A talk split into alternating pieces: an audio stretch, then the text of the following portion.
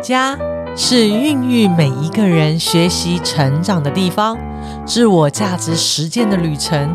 该如何勇敢跨出，让生命蜕变得更加美好？让我们和法师一起聊一聊吧。Hello，各位听众朋友，大家好，欢迎收听《无聊有聊》。今天呢，我们第八集非常荣幸的邀请到长灯法师。噔噔噔噔，欢迎法师，明明好，大家好，法师，你知道吗？自从法师来到我们节目的时候，你知道，就是你知道，我每一次法师登场的时候，我都会忍不住有很多的梗呢。法师啊，各位听众朋友，如果你有机会可以亲自认识法师，你就会知道法师多么有魅力了。那个噔噔噔噔真的是以前深大的梗哦，真的吗？福田班也噔噔噔噔，我就赶快出场讲出灯台。所以法师，你看这，你看，所以你看法师，你的长灯法师真的是让我们可以制造出就哎哎，我这样很没有礼貌哈，但是实在是太有趣了。法师，我每次要只要跟法师，你知道在聊这些关于法师的这种，不管是从生命谈起，或者是从绘本谈起，等一下我要再一次。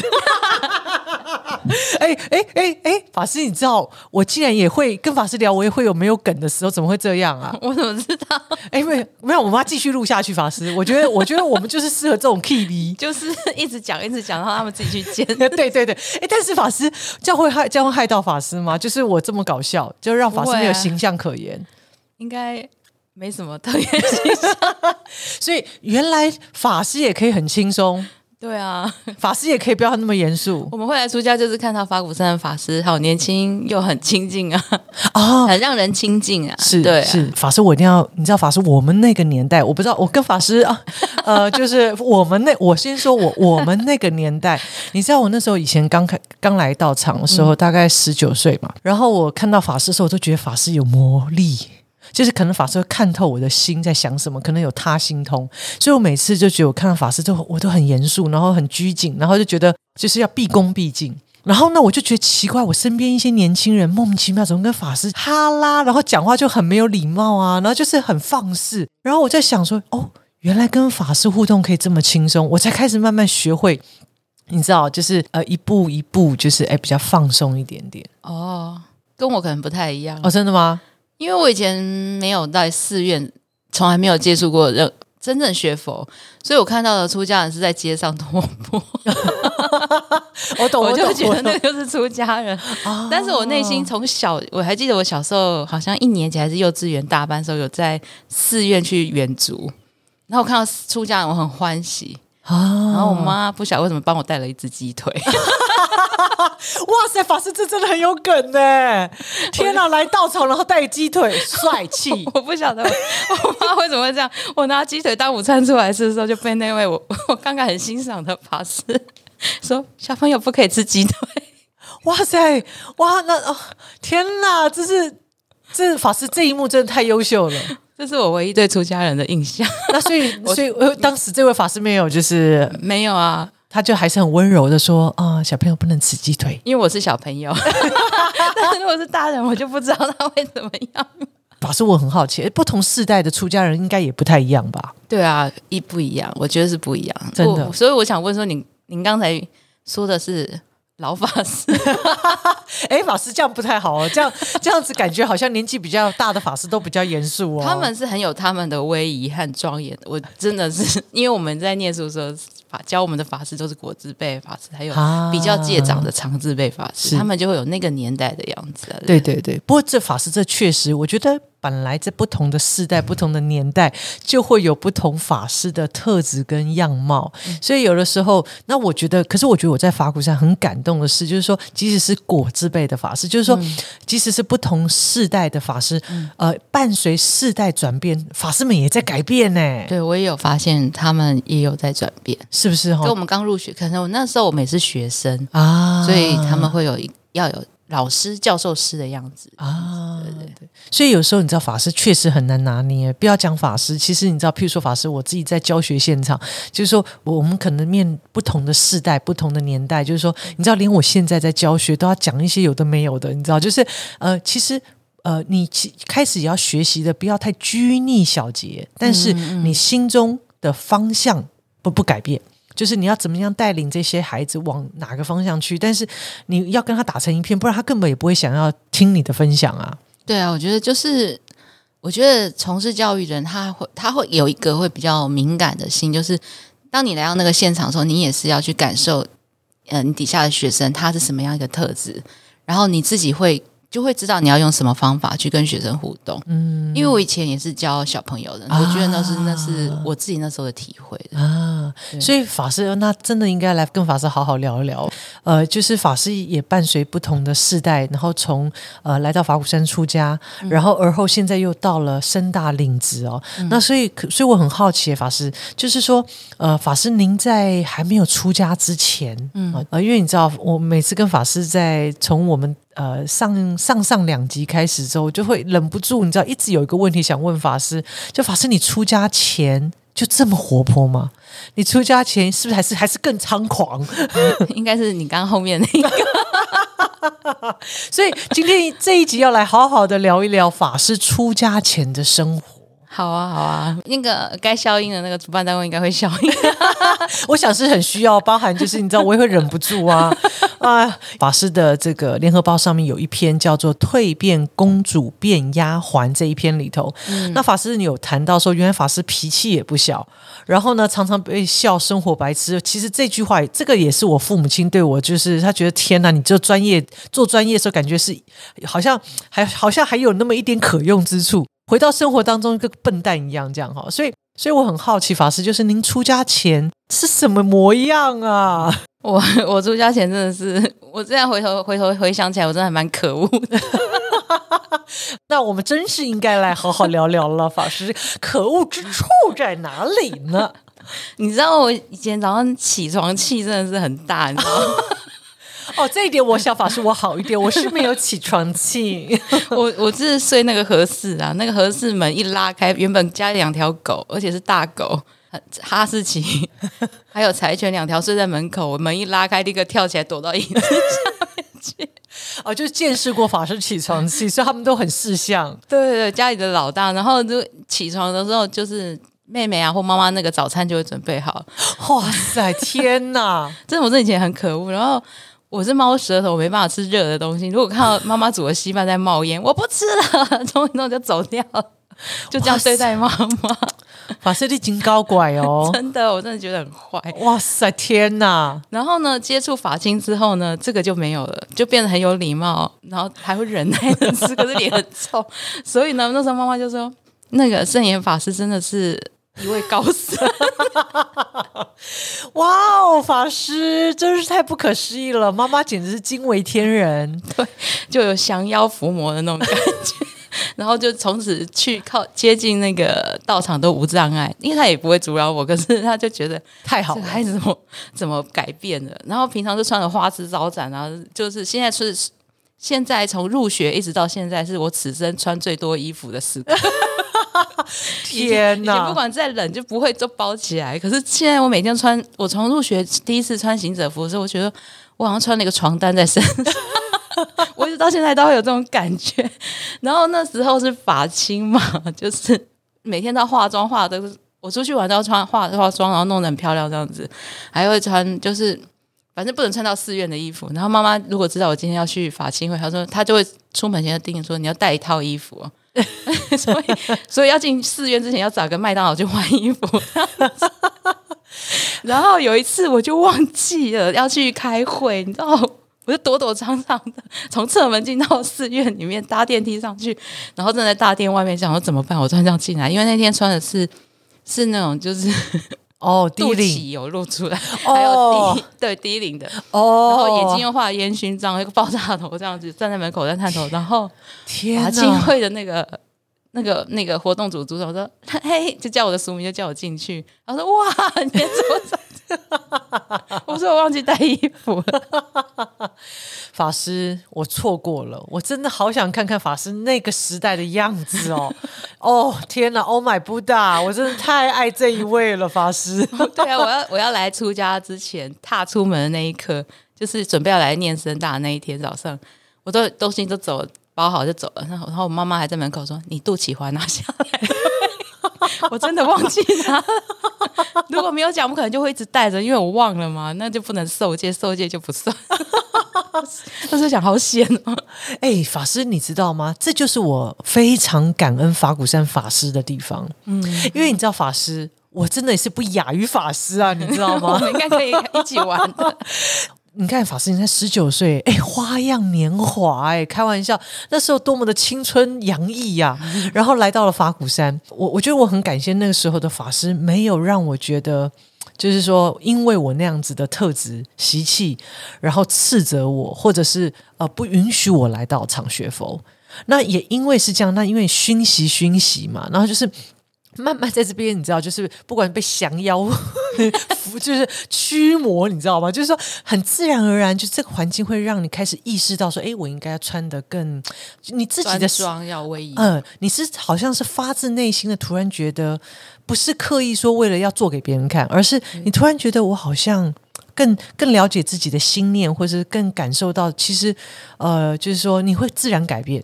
对，嗯，然后所以，我我觉得法师，你知道，真的，我真的好好家里在，就是当时法师也没有，就是你知道修理我，就是给了我很大成长的空间。那我觉得就是生命中的善知识，还有还有你的，真的是我们的福报。就是我也是接近法鼓山之后，虽然一直都是穿这么漂亮，可是 不会再过度漂亮这样子，过度爱美这样子的穿进去这样子。是是，对，所以我来出家的时候，就是我跟他们。就是考上深大，跟大家讲说法清会的大家，还有那时候专职都愣住了，连那个法师都 觉得那我扣零，你那我那那我扣零出给，对对对对对。那我跟我同学站在一起，那个他是就像您一样，他是接触法鼓山很久，然后来当过专职。他说你终于来出家，他问我那个同学，然后那个法师看到我说你怎么会来出家？天壤之别，对我们两个是天壤。就有有法师，我跟你讲，其实因为我在法国山也很久嘛，哈，那因为身边我们很多同就是同参道友啊，纷纷出家，有些会是你会觉得他理所当然就是准备要出家，有些是哈他出家了，那我高领。然后突然觉得自叹不如，我突然觉得很羞愧。我想说，哈，我这我只好好像感觉我们傲貌淡然一样，就是一一副感觉好像原本是你要哎对，然后搞了一部就是你知道根气很差，没有这回事，自惭形秽。我们这种就会吓呆人家，就是我们那一群里面的他怎么出家？所以法师，我觉得出家其实说真的，有时候也是人不可貌相。我也不晓得怎么冒险，就说我们常常法师，我觉得这一点很重要，就是我们常常有时候会被我们自己的我们的看见骗了哦，然后会呃无意当中会莫名其妙给别人贴标签。我那时候就觉得说，他要出家就出家，我要出家就出家，只是不晓得后续余波荡漾怎么大，就是已经都已经一年了，他看到我还他们两个还会互。互相问说他为什么会出家，他们彼此一直在问这个大灾问，我或者后来才知道。所以法师，您出家事实上带给，我觉得其实就带给那些曾经质疑的人，或者是呃不可置信的人，一个最好自我认识的一个过程。就是天下没有不可能的事，对，就是我们的心怎么看待这个世界。那个那个样貌，就是呈现在我们面前，所以其实真正该修行的是自己。结论是如此，所以就是说，你知道，当然这个冲击很大嘛，对很多人来讲。但是，到底法师发生什么事？为什么法师会选择出家？那因为法师一直有谈到跟父亲的关系，嗯嗯，是不是因为在陪伴父亲，就是从生病，然后到迈向往生的这个过程当中，父亲呃，也确实成为您出家很重要的因缘之一。我觉得，哎，我这一生，我真的，我真的回想，我常常用我这一生，就是我常常在想，我，我，我自己会把我这一生分成两段，一个就是前半生跟后半生。出家等于是重新一生，虽然都在这一生，可是我觉得我自己很幸福，就是我周围是善知识。我很多，他带着我玩，也带着我走向迈向出家这条路。我真正会出家这个因缘，是我我有两位好朋友，一位叫小瑞，一位叫万岁。你也认识万岁？我们是一起长大的呃好朋友。然后他们在我们家庭的关系也像另外两个女儿。嗯，那我这一生呢，会会来走到出家这个事，就是。万岁少女，她是先接触了法鼓山，她是法清哦，她就是觉得说我应该也可以加入法清啊，让生命更光明，然后接触更不同的人。哇，真的是善知识哎！我不知道原来我们可爱的万岁少女接应了法师，那我这边要在节目上诚挚的感恩她。我也觉得很妙。他就一直邀约我要参加什么山水禅，我听到什么禅，我就想说那老人会吗？不想去，一点都不想去。然后一直到有一次，他就说有一个青年卓越营，那他好像唯一一次是在山上一半半的上百人的，对那个。然后他说他报名了，而且他为了我报名，因为他已经参加过了，他陪我，然后我就好吧，就去吧。然后他说你又不能穿很漂亮，你要穿 T 恤跟长裤。我就反正老贵哪有这些东西，就要去买这样买 P 买白 T 恤啊，买那个运动裤。然后我去看，还是别人都穿的比我漂亮，我刚好就现场抱怨，我就是那样子的。我说他都穿那么漂亮，你怎么规定我只能穿这样？然后可是还是很任性嘞，我是真的很任性，超任性。然后那营队还是继续继续进行啊。然后那个营队就是早上好像五点钟起来吧，我那个真的很痛苦。OK，明白，法师懂。然后万岁少女在那个过程中就很忐忑，很怕你那个抓狂，会就是会生气，就是你知道习会习性先压起来。可是我就是这样默默的过完那个营队，可是。那是我那时候心里的感觉，我从来没告诉他，我我很感动，因为我第一次来到法鼓山，我从来不知道有一个地方叫法鼓山，除了他们讲之外，然后也不晓得有圣严师傅。可是，在那个过程当中，我就看到一群人在参加这营队，然后虽然这营队让我很累，嗯然后 然后台上台上要有法师跟那个法亲带领的，他们就很认真的在带领我们去体验一些活动。我是用旁观者那样又参与的那种心态在参参与这个活动，然后。一直到最后一天，就是我我其实过程当中也发现，我们这群年轻人去到斋堂啊，那个食物都很好吃嘛。可是有一群人就是穿绿背心的义工，他们就是都都在那边帮我们服务，然后他们都是在我们吃完他才吃。我有留意到这一点，你看还是有一点点三个。然后我们厕所弄完都又脏又臭这样子啊，然后我就想说，哎，为什么我下一堂课去又很干净，不会这样一路臭到底这样子？然后法鼓山也很很好玩，就是为什么？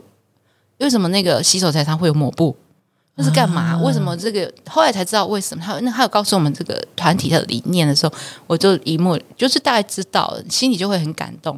因为那个时候的自己从全部是为自己而活，是。然后到最后一天呢，就是义工全部一排上场，老老少少还有小美眉那种穿的义工，那义工服都拖到他的小腿那样。然后他们就告诉我他们做什么，然后他们全部一鞠躬，对我们一鞠躬。我那时候很震撼呢。他说：“谢谢你们给我这个机会来来做这些事情。”我那时候非常震撼，想说这些人吃也吃不好，然 后去扫厕所，我都没有扫过厕所，厕所是我妈的事。然后还谢谢我，就是从那个时候对对法鼓山开始有印象，然后。你知道完了之后，法庆会就会哎，那个哪一个区域的区区域的法庆，高雄法庆、台中法庆就会来招募，就留你的电话，然后就会跟你联络。后，我就去听他们讲座，可能就是也很活泼，就开始被拉进去，就参与的活动。然后开始就我也自己也很想了解这个团体，是是，然后就开始深入这个团体，然后就开始隔年就后来一年后就出家。可是呢，我天哪！法师，你也善根太具足，我搞了很多年，都还现在还是在坐在这里，真糟糕哎！所以那一年，我现在回想起来，我周围人心脏也很强。真的，法师太震惊了，一年呢？对啊，就是一年当了一年的月众就出家，而且很快就当月众。Oh my Buddha！当关怀组组长吧，天哪！你要觉得他们心脏很强。听众朋友，我想你们应该跟我一样很震惊啊，因为你可以想象一下法师刚刚叙述那个样子嘛，然后一年后出家。对啊，那个他们真的是觉得这个人怎么会？就是我那个时候的样子，还有还有那个根本没有学佛语言，或者是，可是我也不是很 over 的那一种，就是就是常常会觉得他们为什么都穿一样的衣服，永远是是 T 恤跟牛仔裤，然后都背一样的包包，三百六十五天，我那时候这样想，那那我们就是每天每次去都出现着不一样的东西。我那他们真的是很奇怪，而且他们的兴趣是爬山。我想 他们带我去爬山，我还要化妆，还要穿劲装去，然后他们还是一样 T 恤牛仔裤。素颜，然后就是我就觉得他们真的是我的善知识，他们能够包容我，然后觉得我是一个哎，他们也可以成为他们的一份子的一个人，然后这个是一个很外在的，是。很外在的因素。那当然，我说我后来要出家，万岁吓得半死，很对不起我妈。还有另外一个好朋友，他怎么搞到后来？怎么本来不是要你加入一个正性的团体有更美好的人生，结果变成更更更美好的人生。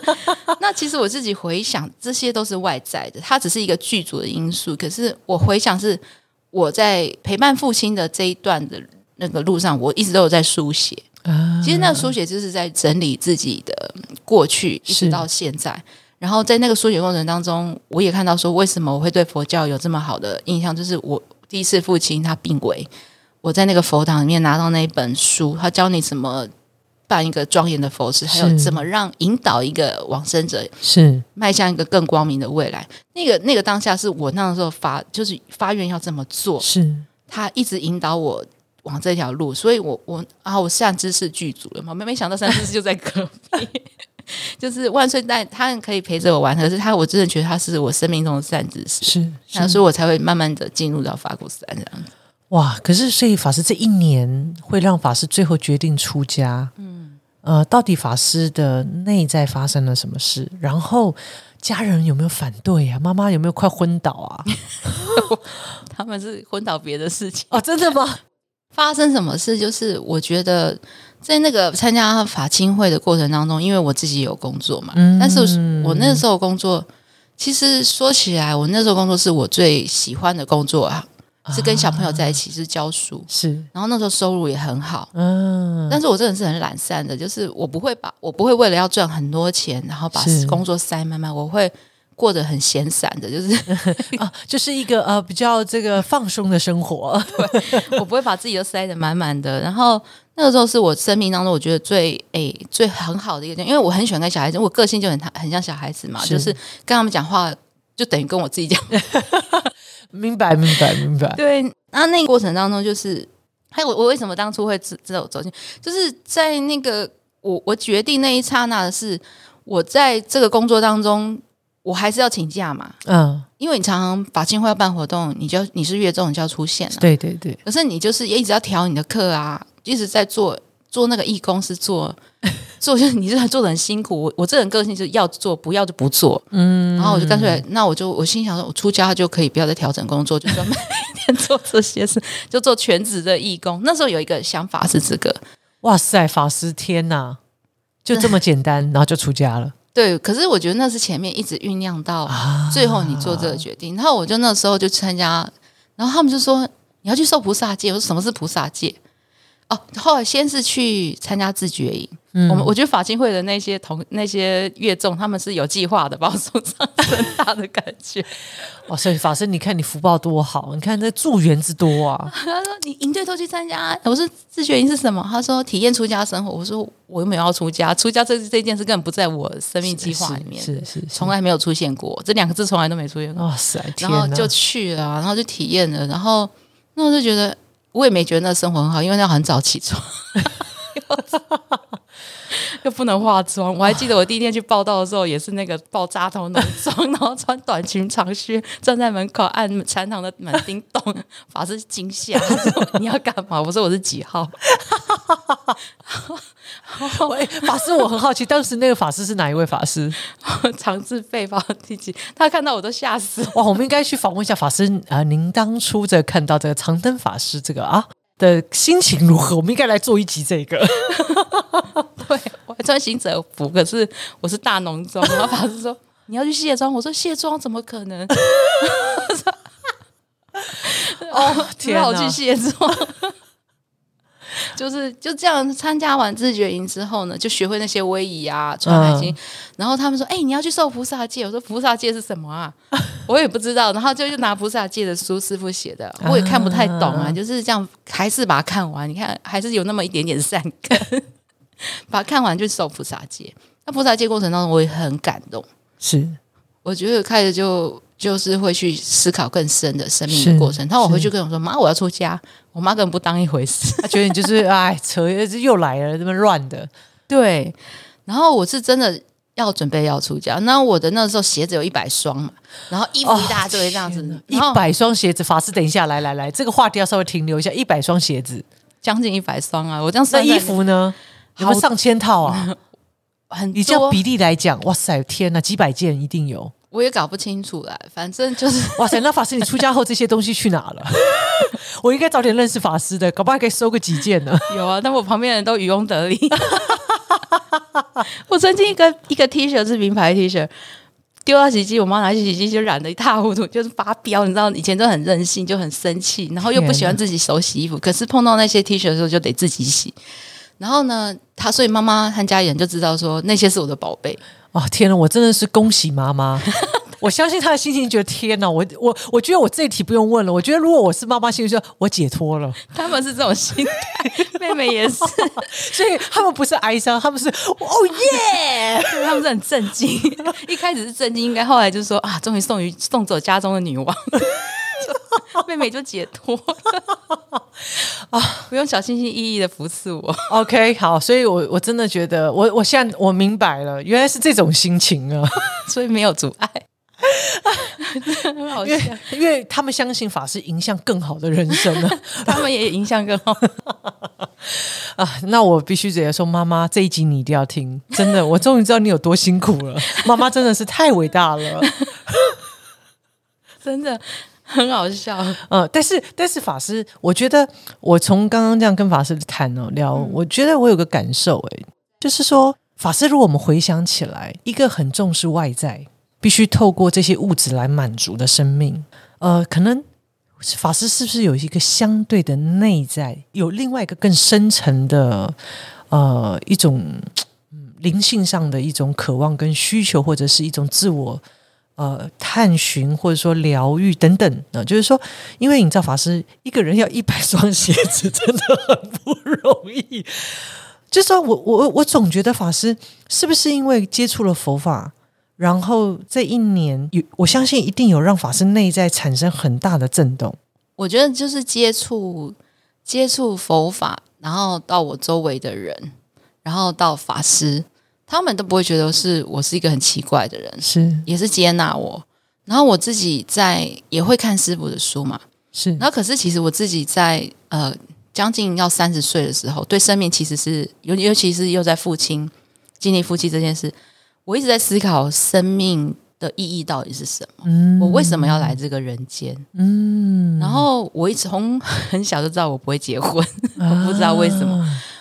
我父母的感情很好，人家都会说你问那你为什么不结婚？我说为什么一定要结婚？是因为你会觉得说你看过去的生命好像他们的 temple 都是这个样子，嗯，那我那个是我要过的生活嘛？那我不要过这个生活，我要过什么样的生活？我也不喜欢很努力的赚钱。我也没有买房子，我也不要买车子，他好累赘。那个是一直在我心里很很奇怪，没有人教我，还没学佛法之前就有这个根深蒂固的感觉。我觉得那个对我来说是一种束缚，是让你生命不快乐的束缚。你看，买了房子就是 要很认真的工作，然后每天在缴钱，然后苦哈哈的脸。你在玩啊，你在喝下午茶的时候，他就会来说：“哎，我的钱怎么样？”我觉得那个我，我觉得我就会说，那是你的选择啊。他就很羡慕我说我我可以这样过生活，可是这是我的选择。是，那你在做选择的背后，就是你要想清楚为什么你会做这个选择。然后在在这整个过程当中，我在思考生命的意义的时候，我的父母还有我家人对我这么好，还有我的朋友，我真的是觉得我是我是一个很幸福的孩子。你知道我我过长大的过程，我没有爷爷奶奶那一方那一辈的亲戚，因为爸爸。家在大陆嘛，我没有这一类，可是整个眷村就是我的爷爷奶奶，是是是。那我妈妈这边呢，因为他们家很远，也没有堂堂表兄弟，可是我有很多的朋友，我常常在搬家。我我小学六年搬了五次家，转了五次学，然后每每一个学期都有新朋友，然后大家都对我很好，然后成长过程当中有一些哥哥姐姐对我很好，尤其是我都跟男孩子玩大的，哥哥们都对我很好。我觉得我这一生是过得很幸福的。嗯，然后接触佛教，他就会常常提到感恩。还有报恩，还有你要回回过头反思自己这一生的反省这一方面，忏悔反省。我想说，那我这一生我要怎么报父母恩？嗯，那师傅有说过，出家其实是最大报父母恩的方法，而且你报的不是只有这一世的恩，是而是累世的。那你做的一切事情都可以回向给给向给你这一生的朋友，是即便是同辈，还有你的那些的长辈。那些为什么你有那么多的爷爷奶奶？我还记得我跟。我考上深大的时候，我我到小瑞，就是我那个好朋友的，是他自己的爷爷奶奶。我跟他们讲，我是很欢喜，跟他爷爷奶奶，我们要我要出家了。然后爷爷奶奶他们是师傅那个年代的人，从大陆过来，他们看着我，他们没有讲话。我到现在很印象很深刻。他们坐在那个椅子上看着我，然后两行泪就掉下来了。我我愣住，他说为什么会哭出来？原来在他们那个年代的人，就师傅那年代人认为说出家其实是很辛苦，然后是逼不得已的一个一个选择。是我说没有，现在不是这样。跟他们怎么讲？可是他们就会觉得说你要离开，而且你要去过那样的生活。嗯，然后我的父亲他有一个至交，就是一个北北，跟我们跟我们也形容是我自己的很要好的一个长辈。是我跟他讲的时候，他也是两行泪就下来了。他说：“你就知道你生命当中承承载了多少的爱，是跟别人的不舍，是啊，所以你才能这样很自然的长大。这样子，因为我的性格真的是，可能有些人会很受不了，怎么会像像小孩子这样子，或者是就是很很容易就相信别人。嗯嗯，在海外也是，就是我同学还曾曾经跟我，我现在我念深大就跟同学聊起以前的事。”我们的比丘同学说：“你没有被分尸还真不错，因为以你曾经做过的事情，你可能就是上了呃国际级的那种版面嘛。就是可是没有你，眼里你遇到那些人都对你这么好，我也觉得这一生是有佛菩萨，还有这些爱我的人，让我能够长成像现在这样。是那我要用什么回报他？是真的只有出家耶。嗯，真的，那个时候我那时候想是这样子想。嗯嗯，对我跟着这件事，我也没有跟妈妈讲过。”所以我在讲说我要出家的时候，他一直都不相信。一直到有一天，那个那个社服团体的货车开到楼下的时候，看到我把那个我心爱的衣服跟鞋子一箱一箱往下载的时候，他才相信。对呀，他才相信我要出家。他说那个是他的命根。他他觉得哎，来真的了。对他真的相信，嗯，来真。他真的就是说，你真的要出家？对啊，因为。我我可能就是这样讲，大家会觉得我们这个家庭很奇怪，因为我父母他是开放式教育，嗯，他从小都是这样子，可是家规很严格。我还记得就是很严格很严格，一直到高中，我上高中的时候，我的父亲跟我讲说，从今天开始你要念高中，我说对，他说我不会再管你，你要交男朋友，你要在外面过夜，我都不会管你，然后你就要照顾好你自己，然后你大学考上了，我就供应你读，考不上你自己要去工作。他就跟我唠了这个话，然后我就是，然后啊，可是他们的教育方式是从小你可以去问他说什么什么，你要做什么决定？比如说我小学就决定我要考一个跨区的学校，他就跟我分析，你可以去考啊，可是你以后交通怎么样？然后你自己做决定，然后我就自己去考了，然后考上了，他他们做的工作就是帮我办后面的大人才会办的手续啊，然后上学交通怎么去，坐什么公车，查好你自己去。然后他们是很开放式教育，让孩子自己做决定。嗯，那所以他在高中讲这句话的时候，我就是很高乖小孩，我就去测试他。我真的不在，我真的在外面过夜，还打电话回来说：“爸爸，我要今天不回家了。”他就说：“好啊。”我就说：“哦，他是来，他就认真的，认真的。”对，所以那个时候你就对自己会有一个你自己做的决定，你自己负责。嗯，那父母，所以父母他是开放式教育，他对孩子的他会关心你，可是他也会知道你在干嘛。是。然后你出门要报备，像比如说我常常出去旅行，他在看我在打包行李的时候，我才跟他讲，我之后可能过三天我就要出门了，就十天半个月再回来。所以他他会这样问我的时候，背后的原因是这个：你真的要出家了吗？所以他是知道我可能是考虑过的、认真想过的，才会把那些宝贝都送走。是真是是认真，就是以以往那种状态。可是我自己反而回过头上。我的我的想法可能是还还是很天真幼稚啊。哎，可是法师，我很好奇，当妈妈真的发现到，哎，你是来真的之后呢，她的心境怎么样？她我觉得很感动，那是，可是我很惭愧，是我在升大二年级才发现他当时的心境啊。我不是说我就是就跟。虽然长那么大一个人，可是就是跟小朋小孩子一样，我就说我要，我就很活得很自我啊，所以我才会看到那个义工会那么感动。是是，哎，我我看到他们的时候，我才会反省说，我一直都为我自己而活。是，然后看到他们的时候，他们为什么可以为别人活？那个震撼是，他是这样相互激荡在我内心。所以他那个时候他没有说什么，因为这是孩子的选择，他不会干涉孩子的选择。嗯，他甚至我出社会工作，他没有跟我要过钱。嗯，他说他不好意思。我说你要告诉我才晓得要拿给你啊，不然我都花光光。那是后来，就是后来他我二年级时候，因为有拍一个纪录片，要去要去就是跟一位学生，然后知道他的整个，就像现在这样想知道他的出家因。然后那个导演跟到家里去访问妈妈的时候。他才知道说妈妈妈就是跟他讲到一半，他就哭出来，说他那时候很不舍。我说我怎么都不知道，你妈妈已经在你面前跟导演聊的哭了，然后我才知道，因为他那个时候是这样的不舍，然后很担心，很多的担心，很多担心，因为这个我从来没想过，可能以后要自己洗衣服，以后要干嘛，以后干，我都没有想过这些很实际面的。的生活的生活层面，就是我一个理想我要去了，然后我开始在做一些这些准备。是，然后他那个时候只说一句：“我不会去看你哦。”我说：“好啊，那应该你也很忙没空吧？”我就去自己去上。我那时候很单纯，我不晓得他讲那句话背后的含义是，他很舍不得。我说：“你要看的话，也可以来看啊，听说可以来，就是家长可以来会见嘛。”我就很单纯那样子就去了，然后一直到了他送我上高铁的时候，我站在高高铁上，因为出国去。都会告诉妈妈说，我几月几号要回来。嗯，可是我在高铁站，我我要来出嫁的时候，我才发现，哎，我没有一个日期可以告诉妈妈我什么时候回来。嗯，因为我我这样子一直在外面这样玩，因为外面这样玩走走走，我总有一个回，我总觉得我会回到家。是，可是那一天是那天是没有一个日期可以告诉妈妈我什么时候回家。那时候我才惊觉说，哎，好像事情不是这样。可是我还是没有想到妈妈那个时候的心境。然后到了深大也是有很多糗事，嗯，也是跟这个也是有关。比如说在第一年的围炉，我们有一个白板嘛，每天都公告说学生你要做什么事，你要干嘛干嘛。我每天快要到围炉，就是年底的时候，我都在公告说学校什么时候帮我们买车票回家。后后来后来我就直接去问我的辅导法师，他什么时候才要帮我买车票回家围炉？然后辅导法师很惊讶的看着我说：“这里就是你的家，你要在这里围炉。”那时候就很天真这样子，可是妈妈那个时候的担心就是，可是他你知道一直吵一点路嘛，担心也没有，就是我选择这样的，我就会这样过生活这样子。对，天呐，法师你真的我搞得我又笑又哭，真的是 天哪，我要擤鼻涕。为什么要哭？没有，没有，没办法，真的画面太强啦。就是我觉得法师，我觉得这是爱。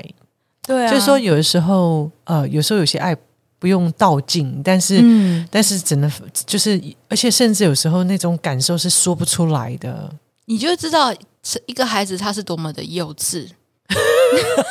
法师，你承认自己幼稚了哈？对，哦天哪，Oh my Buddha，菩萨真的是，这是不得了的呀！出家两年后才看到妈妈当年的舍不得。我还记得我我们行者要落法的时候，要回家签单子。然后法就是要回家跟妈妈磕头嘛，嗯，这个磕头说谢谢他杨医生，他当然痛哭，还抱着我说不是我要赶走你，是你做的选择。我说我知道，你说真的是这个死孩子，真的是死孩子，哎呀，对，可是就是到那个时候你才知道，哎，天下父母心，他是这么的。舍不得你，可是你还是把他当成像。像以前一样去旅行啊，或者可是其实你是做一个很重大的生命的选择，确实确实。所以法师，呃，那我很好奇，就是法师这样出家后呢，有有没有，就说呃，如果有一些法师会不会也有一些话没有真正好好和自己父母亲说过？呃，出家过后是啊，其实就是我我出家后收到的，其实应该是孩子写家书回去嘛。啊，我是收到我妈妈。这样子，哎呦，那安内哈，就是很滑稽的，一路滑稽到底。不过，不过法师，我觉得这个这是某一种幸福啊，真的太幸福了，真的，而且是在满满的祝福下出家。对，但是那个过程当中。我的好朋友是很舍不得的，是那个小瑞，他那时候真的是百般阻挠，在嚎啕大哭。你要出家，我盖一个庙给你，你干嘛要去那么远？我印象很深刻，盖庙给我，没有要庙。就是你会，你真的是在你这一路以来，你就是看到你自己带着承载着满满的爱，是。然后你在那个爱当中，你变得很任性，然后也不算是真的是那种很可恶的人，是。你把它视为理所当然，就是一路是就这样走的，理解理解，走着走着这样子，所以有很多事情会跟其他的法师同学不太一样。就那时候的同学，可我可以很直接的讲出我的感受，或是我我的情绪这样子，很因为你的过程当中就是在这些包容当中长大的，是是，就是很，我觉得那是一种心灵的上的那种健康的爱是才有的那种。所以法师，你确实要出家，因为你必须把爱跟更多人分享。对我就是抱着这种心情。所以，所以法师，我想，呃，这真的是一个自生命当中自我实践的一个旅程呢。就是说，呃，虽然是从呃，就是活得很自我，但是也从那个自我里头探寻。嗯，呃，所以法师我也很，就是说，因为你知道，一般社会大众都会觉得说，出家人啊，脱离俗尘啊，关在山里修行啊，不问世事啊。其实我可以感受得到，就是说，呃，法师出家了，但是呃，依旧。啊，就是不是只是自己自修诶，那个那个没有出家前的自我，跟真正出家后那种把自己的这个把自己都布施出来，就是你你反而是要把自己就是呃投身在更多的大众事当中哦。嗯，所以是不是也可以请法师聊聊？就是说，那呃出家之后，就是说呃您是就是说呃跟在就是在作为一个居士那种。自我实践，然后怎么样从那个很自我的那个状态，迎向真正的那种，呃，就像法师讲的，把这个爱活着活出来哦，跟然后去照顾更多的人，就是这个，呃，法师会聊一聊您的心境，还有这个过程。我是觉得那个是一个从我到我们啊的一个状态，是是。然后这个我们是你跟着一群人这样走，然后你又背着学校这样教育，然后。你真的觉得说，其实我也不会觉得说我自己是布施，而是我真的觉得我承载太多人的爱，我从小到大就是这样子。然后我应该可以去做一件事，去回馈这些人。那大家都会觉得说，出家人是不不理世事，可是出家人是非常忙的耶。嗯，你知道，你进了深大开始，你的时间整个都是满满的，就是他在在一个很短的时间，比如四年到六年之间，在训练你。那在那个过程当中，你就是一直不断的在体验。那个就像师傅常说，修行就像挖粪坑。嗯，你一直挖，一直挖，原来你那么可恶，你你你怎么会是这个样子？是。可是你又回想到你是这样的人，可是那么多人在爱着你。是。你你会觉得相形像很惭愧，然后在这过程当中，你会多了一份体验。是。你自己的这种状态，别人也会有。嗯。同理心，它其实是很难做得到，真的，你要做到同理很难。你只能说，原来我有这个状况的时候，别人有这个状况，发生什么事的时候，你自己可能也是有。是，你那个相连接的人跟人之间的连接，还有事跟事之间的连接的时候会多，然后你会更会觉得说，我们其实都是一家人。是，然后你在做这些事情的时候，尤其你成为一个穿古装。走到寺院领子走到外面的时候，他们有什么困难，他们都会来找你。嗯嗯。那我们自己的生活经历没有那么多，可是，在聆听，我觉得聆听对菩萨来说就是一个很大的帮助。他有时候不一定是要你给他什么，可是在那个聆听过程当中，你又回想到你可能在学校学了什么，嗯，在佛典上看到什么，他法师以前讲过什么，还有你自己曾经在挖粪坑的过程发生过什么事的那个体悟，跟他分享。有时候你只是很简单一句话，菩萨却会觉得他受用很多，是一直感谢你。其实我那时候会当然就会觉得很惭愧，这没有没有不是什么你受用很多，而是我们彼此激荡出来的一个因缘。是你成长了，我也在你的因缘当中成长，是就互为互为道友，然后互为善知识的那种生命成长。然后你的我自己在那个视野当中就会扩展出来。所以我虽然一路是这样很单纯的走过来，活在自己的世界。可是因为出家的这个身份，我反而看到更多，学到更多。是，所以我自己感觉是从我到我们。嗯，然后我本来就会觉得外面的人跟我都是像家人一样、亲人一样，可是，在那种感觉是更紧密的。出家之后看到的感觉就是更紧密。是，对。所以法师出家对于您这一生哦，刚刚法师谈一生的影响是什么？然后呃，就是说呃，有什么样的经验分享哦，来勉励就是呃正在自我实践这个旅程当中的每一个生命啊，就是法师自己走过这个过程嘛，哈。那我相信有很多的呃，就是很多的朋友们哦，其实也都走在这样自我实践的呃一个旅程里。那所以想请教法师，那出家对法师的影响是什么？那从法师本来是一个张牙舞爪的哈，呃，这个任性小女孩哦，然后呃，而后出家了。那这个自我实践的这个路上，又有什么可以呃，就是有一些法师觉得一些生命的经验来跟大家分享？对，我是觉得我自己很喜欢尼采啊天哪，法师这一听就知道是 我们的世代啊！哎呀呀呀！你问现在呢？可能是这二十几岁小朋友，谁听得懂 谁是尼采呀？对，我以前很喜欢，对他们好像应该应该他们我不知道他们啦，就是哦我不晓得你，反正好好好，应该应该还是是的，是的，是的。他们他讲的话真的是很经典。然后我我我很喜欢他的一句话，就是一个人如果知道他自己为何而活，就可以忍受任何一种生活。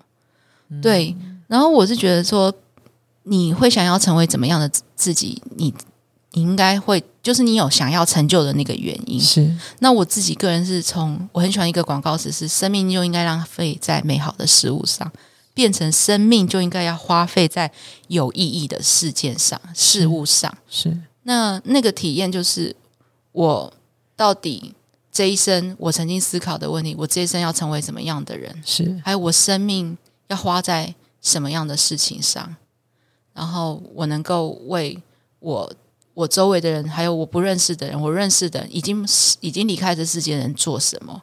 那这当中的过程有很多挫折，出家它其实是很多跌跌撞撞的，是不是是不是完全很快乐？他是出家的生活是快乐的，但是那个快乐是你在跌跌撞撞起来之后，你有所悟。你在擦你在疗伤的过程当中，你知道你为何而受伤，是你为什么要做这件事情，然后你自己可以承担这些事情，然后再站起来往前走。是我觉得那个才是真正的一个快乐。然后你也是朝着你自己想要成为的样子的人往前面去。是对，我觉得利益利益众生，还有还有报恩这件事，是我走走在这些这这一条路上，呃，最大的一个目标。对，那我也就是充满了感恩这样子。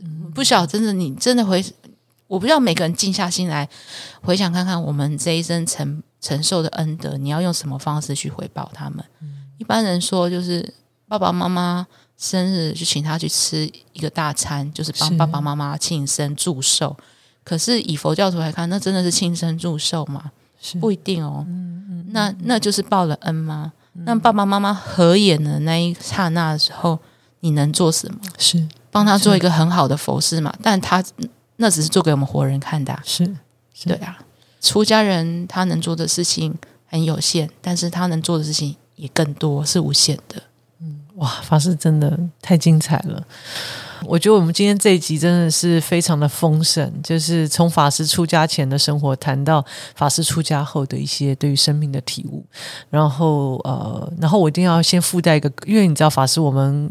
这个搞笑开场一定要搞笑结束，你知道，刚法师刚刚你讲尼采啊，我不是说哈，这就是感觉就是我们这个年代。我后来想，我搞错人名了，因为我要讲的是倪匡。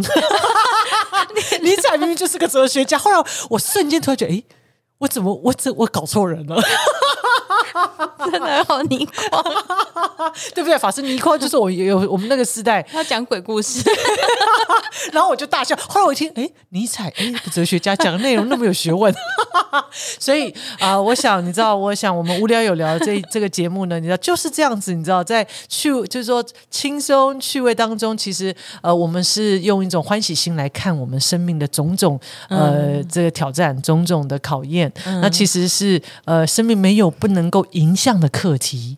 呃，凡来到我们面前的课题，都是值得我们去，都是有礼物的，带给我们很大的成长。所以今天非常谢谢长灯法师的分享。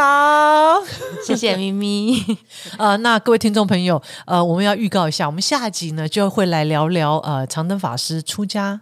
之后，呃，作为一个呃出家人的生活，你要想一个这么生命这么如此这般任性又这个调皮的法师，出家后的生活一定非常好玩。所以呢，再次邀请听众朋友一定要准时收听我们第九集的无聊有聊的节目哦。